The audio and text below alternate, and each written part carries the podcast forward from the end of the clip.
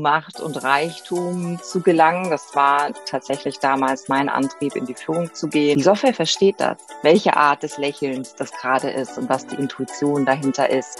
Und so habe ich die Schuld wirklich in meinen Zwanzigern immer im Außen gesucht in den Kollegen, im Unternehmen, in meinen Mitarbeitern. Hallo und herzlich willkommen zu deinem Erfolg trifft Herz Podcast. Der Podcast, der dich dabei unterstützt, deine beruflichen und persönlichen Ziele zu erreichen.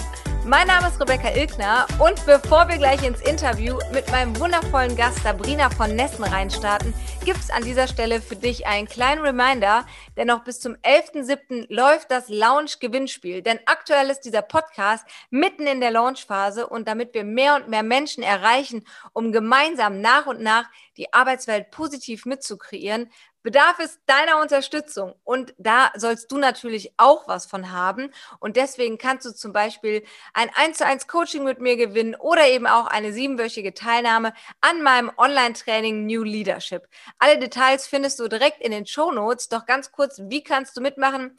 Abonniere den Podcast, schreib eine am besten 5-Sterne-Bewertung, mach einen Screenshot, schick mir diesen und wenn du ein zweites Mal in den Lostopf möchtest, also deine Gewinnchance um 100% erhöhen möchtest, dann teile einfach den Podcast in der, auf deinen Social Media Kanälen, verlinke mich, damit ich das auch sehe und schon landest du direkt ein zweites Mal im Lostopf. Und jetzt wünsche ich dir viel Freude beim Interview mit Sabrina von Nessen. Liebe Sabrina, gibt es irgendeine Superpower, die du hast heute, von der du lange Zeit dachtest, dass das irgendwie eine Schwäche für dich ist? Als du den Satz angefangen hast, dachte ich, ich muss jetzt sagen, nein, ich habe keine Superpower. Tatsächlich ist es nämlich so, dass ich gerne von mir behaupte, ich kann alles ein bisschen und nicht so richtig. Und ähm, in den ersten 20, 30 Jahren meines Lebens habe ich damit auch sehr gehadert, ja, dass ich kein Spezialist bin, dass ich schon gar kein IT-Spezialist bin. Ja, das wäre der Job gewesen sozusagen in der heutigen Zeit wo man brillieren könnte, wenn man sich richtig tief in der künstlichen Intelligenz auskennt oder so. Ähm, ich habe damit meinen Frieden gefunden. Ich bin Generalist und bin das sehr, sehr gerne. Das hilft mir im Management, das hilft mir sch äh, schnell in Themen reinzukommen, so den Überblick zu bewahren, auch mal Querverbindungen zu schaffen zu anderen Branchen oder anderen, anderen Bereichen, anderen Abteilungen. Und deshalb würde ich heute sagen, meine Superpower ist es, Generalist zu sein und eben kein Spezialist. Aber wie gesagt, viele Jahre meines Lebens hätte ich damit sehr gehadert. Ich höre schon ganz viele aufatmen, die so denken, ach Gott sei Dank, ich bin nicht allein. Also vielen Dank fürs Teilen. Äh, nimm uns doch einmal ganz kurz so mit in, in deinen Alltag, in deinen beruflichen Alltag. Du bist Vorstand in einem Tech-Unternehmen. Wie viele Mitarbeiter hast du unter dir? Und damit fangen wir jetzt erstmal an. Hm, das Unternehmen hat knapp 100 Mitarbeiter. Wir entwickeln Software vor allem für die Finanzbranche super spannendes Thema, finde ich, weil ich ja auch aus der Finanzwelt ursprünglich mal ähm, komme. Das heißt, es liegt mir immer noch sehr am Herzen. Ähm, wir sind zu dritt im Vorstand und führen das Unternehmen gemeinschaftlich, was ich sehr, sehr modern und auch angenehm finde, dass wir keine Silo-Befindlichkeiten haben, ja, dass da nicht diese Diskussion entsteht wie in anderen Vorstandsgremien, sehr wohl an der Tagesordnung, so, du darfst mir hier nicht reinreden oder ähnliches, sondern wir versuchen, unsere Gehirne zusammenzustecken sozusagen und das Beste rauszuholen fürs Unternehmen sind uns nicht immer einig und das ist gut so. Ja, also gerade wenn wir über viel, äh, Vielfalt sprechen in Teams, muss das alle Hierarchieebenen ähm, betreffen und da darf man auch mal ja konträr sein und, und mal hart an der Sache diskutieren. Aber wir haben ein gemeinsames Ziel und das finde ich grandios und deshalb wünsche ich mir das auch immer für Mitarbeiter, dass man so diesen Team Spirit entwickelt und sagt, ich muss dich nicht lieben und ich muss dich auch nicht in allen Aspekten toll finden, aber wir sind uns einig, da wollen wir hin und das wollen wir zusammen erreichen. Deswegen bringt jeder seine Brain Power ein und seine Kreativität und alles, was er gelernt hat, um eben da anzukommen. Was tust du im Speziellen, um den Team Spirit aufrechtzuerhalten? Mhm. Also meine direkten Mitarbeiter sind ja tatsächlich Führungskräfte und ähm, die würden jetzt von mir sagen, dass ich, äh, dass ich anstrengend bin. die würden nicht sofort sagen, dass sie mich lieben und ähm, dass ich immer für einen tollen Team Spirit sorge. Das ähm, liegt aber auch daran, dass ich als Führungskraft und Unternehmer eine extrem hohe Verantwortung empfinde. Ja.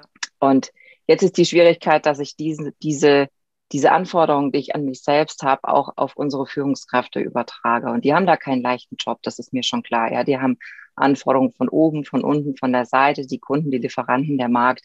Das ist ein wirklich schwieriger Job. Also ich habe da viel Verständnis für den Einzelnen. Gleichzeitig glaube ich, dass wir gerade, wenn wir über moderne Führung sprechen, ja zuallererst bei uns selbst anfangen müssen. Ja. ja wirklich gutes, ähm, gutes Self-Leadership an den Tag legen müssen und das ist verdammt anstrengend. Also wie versuche ich insgesamt dem Unternehmen eine gute Kultur mitzuprägen? Garantieren kann ich das nicht, aber mitzuprägen, mhm. indem ich mit Führungskräften arbeite. Und das ist für die selbst erstmal verdammt anstrengend. aber ich denke, langfristig führt es uns dann genau dahin. Ja, und du hast genau das super wertvollste sofort gesagt, weil im Endeffekt die Basis ist immer, sind immer wir selber. Je besser wir uns ja kennen, umso besser können wir auch die Stärken in unseren Mitarbeitern sehen und deren Potenziale äh, entwickeln. Das war ja, soweit ich weiß, auch bei dir nicht immer so, dass du schon so weise warst. Was war denn in den Anfängen deiner Führungstätigkeit so die größte Herausforderung?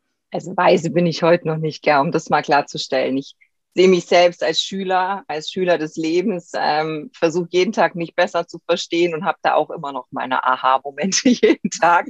Schön. Ähm, tatsächlich war ich aber zu Beginn meiner Führungskarriere und da war ich Anfang 20 sehr, sehr viel weniger reflektiert. Das gebe ich gerne zu. Ja, mein Ziel war es, äh, zu Macht und Reichtum zu gelangen. Das war tatsächlich damals mein Antrieb, in die Führung zu gehen. Ich komme aus einem sehr bodenständigen Arbeiterhaushalt. Geld war da immer ein Thema. Ähm, auch so diese, diese Hilflosigkeit den anderen gegenüber, ne? dass Arbeiter ja sagen, ah, der böse Chef und das böse Unternehmen und es ist alles tragisch. Und ich dachte mir, nee, das kann es nicht sein. Also gehe ich in die Höhle der Löwen und schaue mir das von der anderen Seite an und verdiene da mal richtig Asche. So, und habe dann ganz, ganz schnell festgestellt, dass, sie, dass, dass ich gar nichts verstehe. Ja, ich bin da Anfang 20 reingestolpert, in ein äh, sehr gesetztes Team. Alle waren älter als ich, nicht nur meine Mitarbeiter, sondern auch alle Führungskräfte. Ich war die einzige Frau sozusagen in, in dem Alter und sowieso eine von sehr, sehr wenigen Frauen damals mhm. in der mhm. Finanzbranche. Und ich habe die Welt nicht mehr verstanden. Ja, also alles, was ich gelernt hatte über Führung, wie Unternehmen funktionieren, hat auf einmal im Tagesgeschäft überhaupt keine Relevanz mehr gehabt. Und ja, also ich stand wirklich mit, mit riesengroßen Augen vor so einer Wand und dachte, ja, was denn nun? Was denn nun? Und habe keine Hilfe gefunden tatsächlich. Ich hatte zwar einen Coach damals, aber die Dame war schon etwas der älteren Semesters und die hat halt aus ihrem Erfahrungsschatz von früheren Generationen geschöpft. Ich meine, was will sie auch machen? Ja? Mhm. Sie gibt das weiter, wovon sie selbst überzeugt ist. Und so habe ich die Schuld wirklich in meinen Zwanzigern immer im Außen gesucht in den Kollegen, im Unternehmen, in meinen Mitarbeitern. Ich bin nie auf die Idee gekommen, wirklich nie, ähm, dass ich das Problem sein könnte an der ganzen Sache. Und ähm, ja, mich hat der Höhenflug eine Weile getragen. Ich habe dann auch nebenberuflich gegründet und es hat alles wunderbar funktioniert und die Zahlen haben gepasst, sowohl, sowohl in meinem Hauptjob als auch in meinem Nebenbusiness. Es war alles prima und Ende 20 ist ähm, ähm, meine Gründung zwar nicht gescheitert, aber die Beziehung und ich bin sehr, sehr, sehr reumütig wieder bei meinen Eltern eingezogen. Im Keller. Es war der einzig freie Raum, aber ich weiß es heute sehr zu schätzen, dass sie mich aufgenommen haben. Und ähm, habe mir damals die großen Fragen gestellt. Ja, warum bist du hier?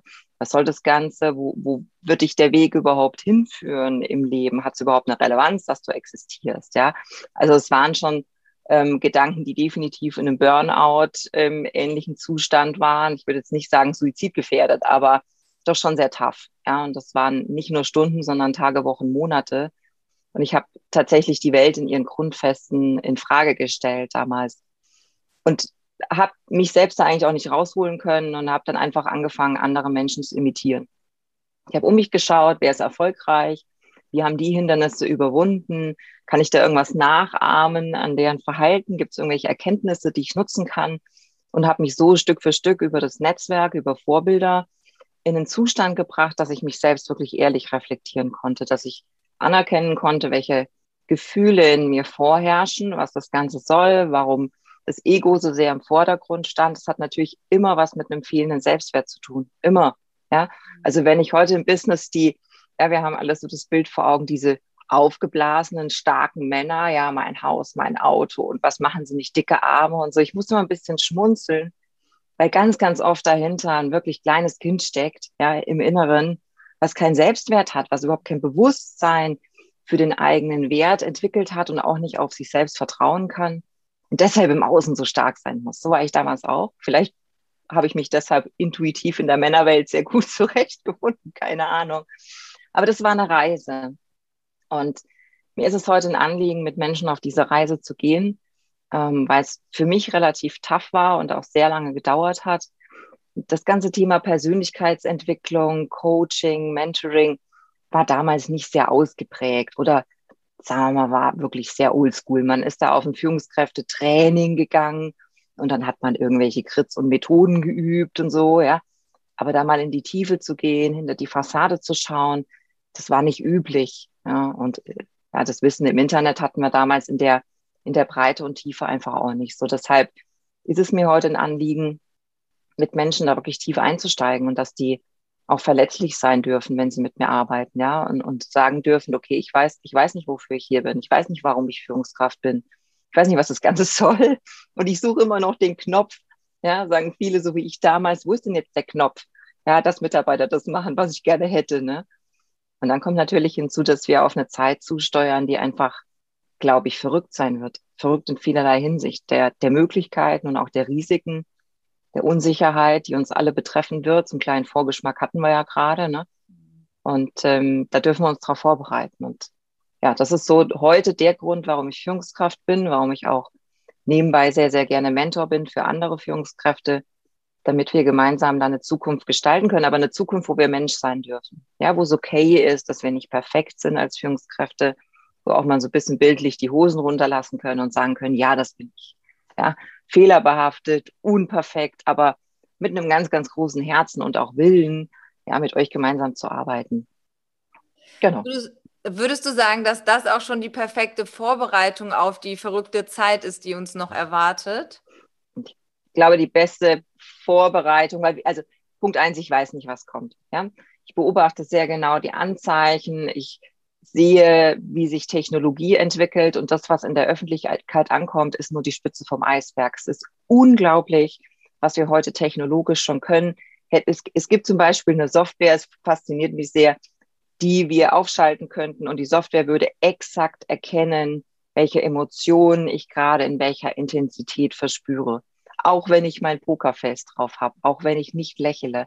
Und Chinesen zum Beispiel können 79 äh, Arten des Lächelns. Die Software versteht das, welche Art des Lächelns das gerade ist und was die Intuition dahinter ist und wie sich die Augen bewegen und so weiter. Es ist unglaublich, was Technologie heute kann. Es macht ein bisschen Angst, wenn man es weiß, aber es wird uns in einem Ausmaß betreffen, dass wir heute nicht rational verstehen können.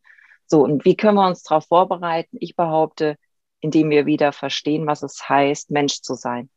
Ja, ähm, was es heißt, ne, was, was unsere Persönlichkeit ausmacht, unsere Werte, unsere Glaubenssätze. Und da ist mein Vorbild, sind mein Vorbild die Menschen von vor vielen hundert Jahren. Ich glaube, die hatten einen viel besseren Bezug zur Natur, ja, wie sich das auf den Menschen auswirkt, auf Stimmungen, auch ähm, ja, wenn man mal so früher an die an die Stammesräte denkt, wie da diskutiert wurde, wie da Einzelne gehört wurden, wie, wie eben auch Natureinflüsse eine Rolle gespielt haben. Das finde ich sehr, sehr faszinierend. Und so entsteht eben Kreativität und so entsteht Austausch und Innovation, indem wir bei uns selbst anfangen und mal nach innen schauen. Wirklich mal sagen, was passiert da gerade? Und das ist ein verdammt, verdammt anstrengender Weg. Ja, aber ich glaube zutiefst dran, dass die, dass die Menschen einen Wert darstellen in Zukunft und dass es eben nicht nur um Technologie geht. Jetzt sagst du, dass die Führungskräfte äh, dich auch eher als hart erleben, ja. Wie passt da für dich das Thema emotionale Intelligenz rein? Weil oftmals denken die Menschen auch emotionale Intelligenz, da fangen wir alle an zu weinen, ja, jetzt mal so kurz und knapp gesagt, ähm, und müssen immer Gefühle zeigen. Also warum sagst du, ist das so wichtig? Hm, emotionale Intelligenz meint ja in zwei Sätzen ausgedrückt, dass wir ein hohes Bewusstsein haben für das, was in uns gerade passiert ähm, da kommt so ein Trigger daher und in uns ähm, passiert eine biologisch-chemische Reaktion. Das ist es erstmal. Ja? Ähm, diesen Prozess können wir aber steuern, dass wir eben nicht unreflektiert reagieren, sondern verstehen, was in uns passiert, warum dieser Trigger so, so enorme Emotionen auslöst wegen irgendwelchen vergangenen Erlebnissen oder sonst wie. Also erstmal sich selbst zu verstehen, was passiert in uns und warum, das Ganze zu reflektieren und dann auch möglichst zu kontrollieren. Das ist mal Teil eins der Übung. So, den Anspruch habe ich an mich selbst, den Anspruch habe ich auch an andere. Und da fängt schon das Problem an, ja, dass es gerade Männern extrem schwer fällt, muss ich sagen. Und ich arbeite fast nur mit Männern, weil sie es nie geübt haben. Das war nicht üblich im Elternhaus. Die haben eine sehr starke Vaterfigur oftmals, ähm, die sie geprägt hat. Ähm, oder auch Vorbilder in der, in der Führung, ebenso der erste Chef, ja, oder der Mentor damals, oft so der, der äh, altehrenhafte Herr, ja, mit Zigarre oder so. Solche Bilder haben die im Kopf. Und wenn ich die Frage, was passiert gerade in dir, spüre ich oft Widerstand und Ablehnung, weil es unbequem ist, weil es außerhalb, ganz, ganz weit außerhalb der Komfortzone ist, für Menschen, ja, zu sagen, dass sie wütend sind, ängstlich, aggressiv, was auch immer, ähm, sondern wir wollen ja gerne professionell sein. Das haben wir alle gelernt. Führungskräfte handeln auf Basis von Zahlen, Daten und Fakten, um Ziele zu erreichen und so weiter. Das ist alles richtig. Ja, aber 95 Prozent unseres Handelns passiert unterbewusst, passiert getriggert durch Emotionen. Und das haben wir völlig vergessen. Die, die Wissenschaft weiß das und das, deshalb bewege ich mich auch so gerne im wissenschaftlichen Umfeld. Für die ist es selbstverständlich. In der Praxis kommt es nicht an. Also emotionale Intelligenz meint erstmal nicht, dass wir alle weinen, um uns äh, um den Hals fallen und lieb haben. also es geht nicht um die Güte der Emotion. Es geht nicht darum, dass die immer positiv sein muss. Ähm, und es geht nicht darum, dass das ein besonders intensives Ausmaß ist. Ja? Wie ich vorhin sagte, Chinesen lächeln auf 79 verschiedene Arten. Ja, das muss man erstmal verstehen. Und die, die äh, schreien nicht und jaulen nicht, sondern das ist eine sehr, eine sehr gesetzte Emotion. Genauso, wenn wir an bestimmte Branchen wie Medizin oder Militär denken. Da existieren Emotionen genauso, aber in einem gesetzteren Maße. Okay, also emotionale Intelligenz verstehen, ähm, reflektieren und dann auch kontrolliert handeln in sich selbst und mit anderen, aber eben nicht alle lieben, weinen, schreien, um den Hals fallen. Darum geht's nicht. Warum die mich dann in dem Moment nicht so richtig mögen, ähm, diese Momente haben, glaube ich, auch meine Mentees, ähm, weil es halt ein Tough Love ist. Ja? Ähm, dass ich sage, geh aus, geh aus der Komfortzone raus. Und ich schubse die dann manchmal, weil ich weiß, dass sie es können. Ja? Weil ich ein ganz, ganz großes Vertrauen in Menschen habe, dass sie sich weiterentwickeln, wenn sie vor eine Herausforderung gestellt sind. Und gleichzeitig weiß ich, dass sie das nicht gerne machen. Ja, dass der Schritt echt schwierig ist, manchmal aus eigenem Antrieb. Und dann schubse ich und stell Fragen. Ja, und gebe Kontra, um zu sehen, ob die Meinung auch gefestigt ist. Das ist nicht schön in dem Moment. Hm, die Menschen, die mich länger kennen, wissen, warum ich es tue, wie, also, was meine Intention dahinter ist und finden es auch gut. also rückblickend sagen alle Menschen, es war gut, dass wir die Übung gemacht haben. Es war anstrengend, ja. Und ich habe das nicht erfunden, sondern so haben meine Mentoren immer mit mir gearbeitet. Ja. Da waren Momente dabei, da habe ich, da habe ich wirklich so, so einen Hassanfall gehabt, dass ich dachte, was, was will er von mir? Warum verlangt er mir das ab? Ich bin noch nicht so alt, ich kann das nicht, bin nicht gut genug. Ja, it turns out, rückblickend, doch, na klar konnte ich ja. Ähm, war kein Ding, war nur eine, eine Barriere in meinem Kopf, die ich mir selbst auferlegt habe. Und so versuche ich mit meinen Mentees eben zu arbeiten und mit den Führungskräften in meinem Umfeld. Das ist nicht, nicht immer schön, aber das lässt Menschen wachsen, da bin ich davon überzeugt. Und dann gibt es ja Menschen, die Angst haben, sich verletzlich zu zeigen und sich zu öffnen, weil sie nämlich dann auch denken, boah, dann bin ich viel besser manipulierbar. Ja, und habe nicht mehr diesen gesunden Abstand zu meiner Führungskraft. Was, was sagst du den Menschen? Hm. Also dem kann man nicht rational begegnen. Ne? Wenn ich jetzt einfach nur was sagen würde, dann wäre das ja auf der rationalen Schiene, sondern bei der Situation sind wir ganz tief in den Emotionen. Ja? Müsste man jetzt wirklich mal zurückgehen. Und ich bin kein Psychologe und kein Psychiater und ich möchte es auch nicht sein, ja.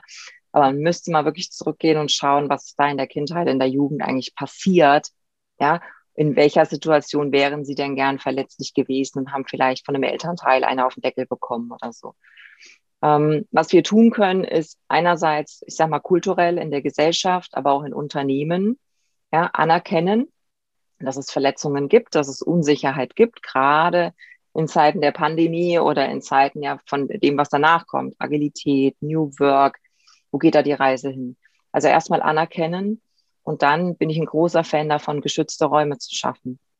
Geschützte Räume kann ich ähm, in meinem Unternehmen schaffen, dass ich ähm, einen Circle habe für zum Beispiel Frauen. Jetzt nur, weil ich zufällig eine Frau bin. Ja, nehme ich das mal als Beispiel. Ich glaube nicht, dass sie es besonders brauchen, aber es hilft vielen Frauen zu sagen, ich bin hier in einem geschützten Raum und ich kann mich austauschen, auch über vielleicht biologische Dinge, die ein Mann nicht nachempfinden kann.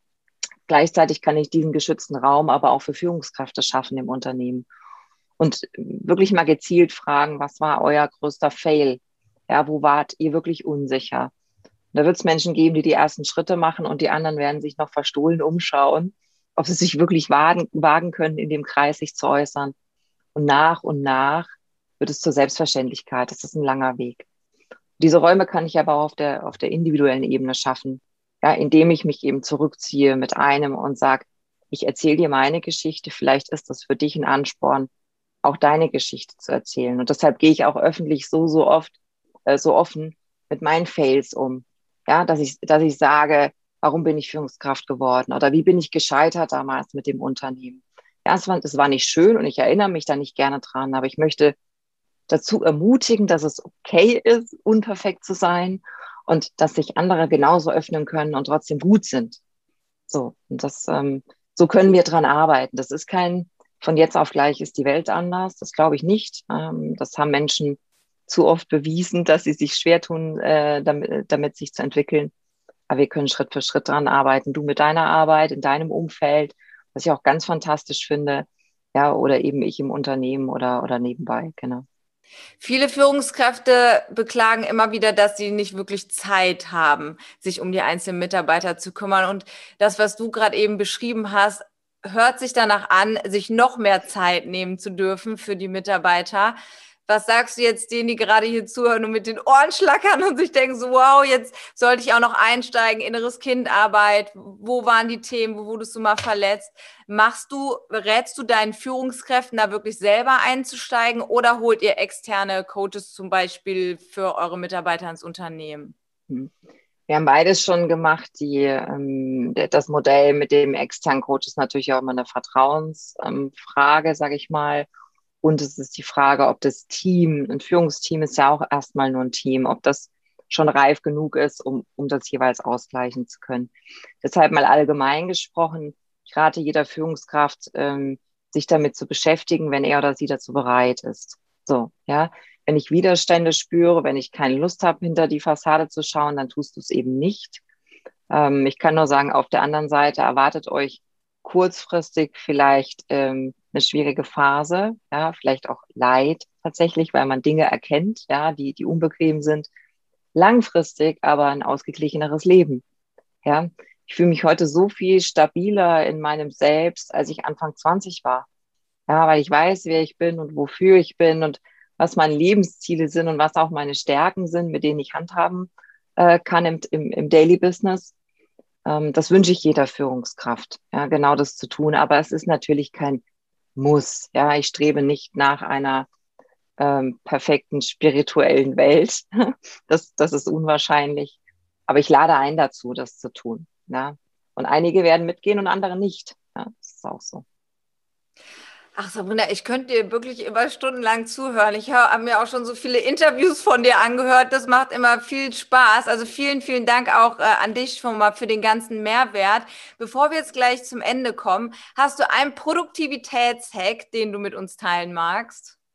Ja, ähm, den habe ich. Und zwar gibt es äh, für mich eigentlich zwei, die gleichwertig sind und die haben beide mit der Zahl eins zu tun. Ähm, Nummer eins, wenn du morgens aufstehst, was ist die eine Sache, die dich deinem Ziel näher bringt? Die eine Sache, die du heute machen willst, und das ist nicht zu viel verlangt, die dich deinen Zielen näher bringt. Das dürfen Lebensziele sein, das müssen nicht immer Unternehmensziele sein, aber vielleicht haben sie eine Schnittmenge. Ja? Und indem man das eine tut, kann man trotzdem seine privaten Ziele auch erreichen.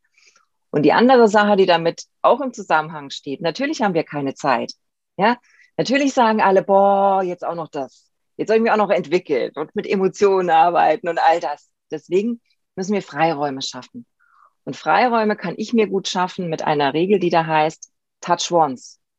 Was immer ich in die Hand nehme, ich bring's zu Ende, ich gebe es jemandem anderen, aber ich fasse es nicht noch zehnmal wieder an. Das beobachte ich sehr stark in Unternehmen, dass das gang und gäbe geworden ist. Nochmal drauf zu schauen, abzuwägen, mit jemandem zu sprechen, dann kommt was dazwischen, wir legen es zur Seite, wir nehmen es wieder in die Hand. Unglaublich, wie viel Zeit da verschwendet wird. Und wenn jeder sich mal seinen eigenen Tagesablauf aufschreibt, wird er eben feststellen, da sind Zeiten dabei, ja, die könnte man deutlich besser nutzen für die eine Sache, die uns im Leben wirklich weiterbringt. Perfektes Schlusswort. Vielen, vielen lieben Dank, Sabrina, für deine Zeit und äh, viel Erfolg auf deinem Weg weiterhin. Danke für das Gespräch. Äh, dir auch vielen Dank. Es war ein tolles Gespräch, ein toller Austausch. Und alle, die mit mir in Kontakt bleiben wollen, freue ich mich natürlich. Mein Name gibt es einmal im Universum. Das macht es leicht, mich zu finden. Also ich freue mich drauf. Wir verlinken dich auch natürlich noch in den Shownotes und ansonsten gerne jederzeit bei mir melden. Ich stelle euch auch den Kontakt.